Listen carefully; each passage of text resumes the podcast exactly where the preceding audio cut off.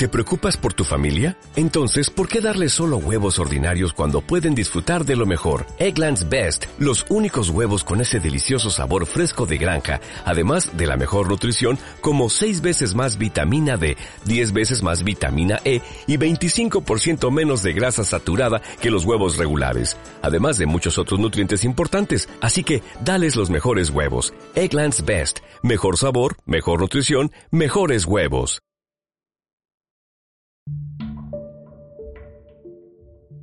Kyoto Animation, o como es conocida, KyoAni, es una empresa originaria de Japón que se dedica a hacer anime, siendo uno de los estudios más queridos por los fans, tanto orientales como occidentales. Sin embargo, no todo era cariño, ya que el 18 de julio de 2019 tendría lugar un terrible acontecimiento que marcaría un antes y un después en Japón. KyoAni fue fundado en 1981 en la prefectura de Kyoto, en Japón, y desde su creación se ha hecho cargo de múltiples animes y películas. Ellos comenzarían a volverse famosos gracias a sus adaptaciones de novelas ligeras y producciones originales.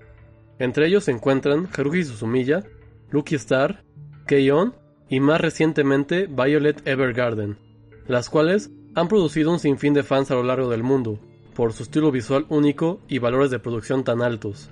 También, dentro de la industria, es sabido que ellos son de las pocas compañías de animación que tienen salarios y horarios justos para sus trabajadores. La mañana del 18 de julio del 2019, alguien le prendería fuego al estudio 1 de animación en Fushimi, localizado en Kioto. Este ataque sería precedido por varias cartas de amenazas de muerte, pero en posteriores declaraciones el presidente Hideaki Hata diría que comunicaron a la policía sobre esto y que por un tiempo estuvieron patrullando, pero que no había pasado nada mayor en ese entonces. El fuego empezó con una explosión alrededor de las 10.31 am, cuando el perpetrador caminó al estudio 1 y quemó el estudio con 40 litros de gasolina. Él transportaría la gasolina por más de 10 kilómetros de donde dejó su vehículo, para no levantar sospechas. La gente que se encontraba cerca de la locación reportaría que el perpetrador gritaría la palabra Shine, que se traduce a muere, mientras incendiaba las instalaciones.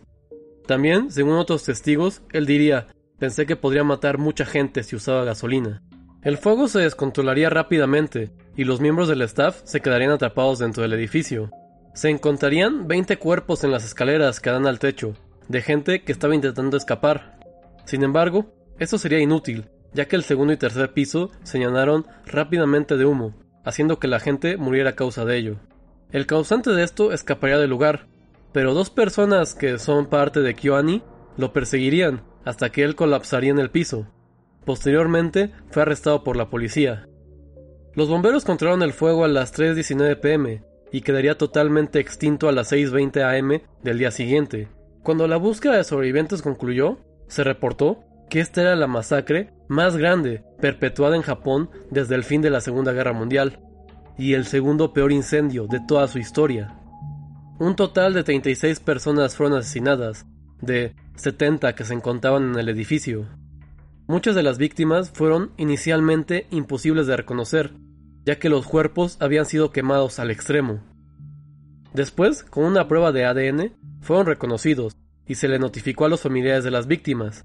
Algunos de estos familiares darían ruedas de prensa para comentar quienes fallecieron, y entre ellos están Futoshi Nisha, famoso por dirigir Kobayashi Dragon Maid, y Yoshi Kigami, quien trabajó en proyectos legendarios como Akira o La tumba de las luciérnagas.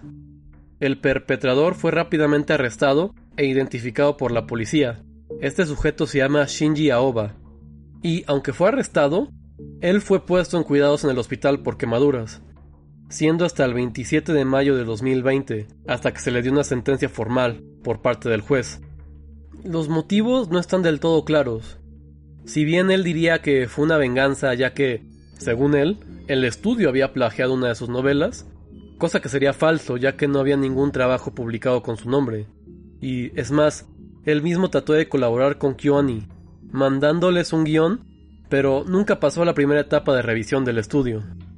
Sería revelado que Aoba ya tenía problemas mentales y que, en 2012, él había cometido otro acto delictivo que lo llevó a una sentencia de tres años, debido a que había robado una tienda de conveniencia con un cuchillo. Y si bien No se ha revelado en específico qué enfermedad tiene, se ha teorizado que probablemente sufra de esquizofrenia y alucinaciones. Debido a sus problemas mentales, la corte japonesa está deliberando de no darle la pena de muerte y solo una vida en la cárcel.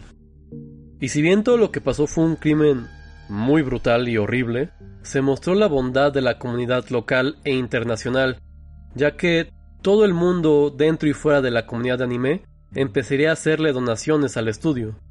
Y gracias a ello, pudieron tratar mejor a todos los pacientes, ya que la severidad de las heridas era muy grande y necesitaban de todo el apoyo posible. Este ataque cambió a Japón. Ahora son mucho más estrictos con las amenazas de muerte de cualquier tipo que se hagan, ya sea vía foros, con gente anónima o por medio de cartas. Un ejemplo lo tenemos que hace un par de semanas, la empresa de videojuegos Konami tendría amenazas de bombas y prontamente atraparon al culpable de dicho suceso. La herida sigue fresca, ha pasado un año, pero muchas vidas se han perdido. El edificio no existe más, y el sábado 18 de julio de 2020 se llevó a cabo un servicio memorial, donde el presidente de Kyoani comentó Somos uno en corazón con nuestros amigos, sus familiares y todos aquellos que nos apoyen. Iremos hacia adelante, un paso a la vez, aunque sea lento. Y bueno, eso ha sido todo por este episodio. Muchas gracias por escuchar. Este acontecimiento fue muy terrible.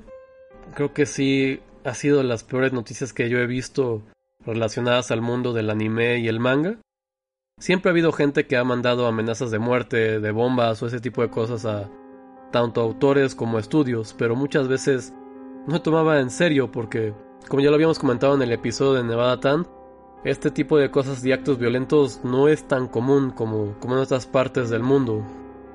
Pero aún así pasó, aún así la gente sigue muy mal por ello. Leyendo una entrevista había de un señor de 70 años que su hija falleció en ese acontecimiento, ella tenía 40 años y ella, él decía que le encantaba hacer animación y que ella desde muy chica lo quiso hacer. Entonces mucha gente, tanto novata como joven como vieja, se fue y se perdieron ese terrible acontecimiento. Pero bueno, mm, sin más, me despido. Nos pueden seguir en nuestras redes sociales, en Twitter, arroba tribunal de la medianoche, o mandamos un correo a tribunal de la medianoche arroba gmail.com. Esto ha sido todo. Les deseo una bonita noche.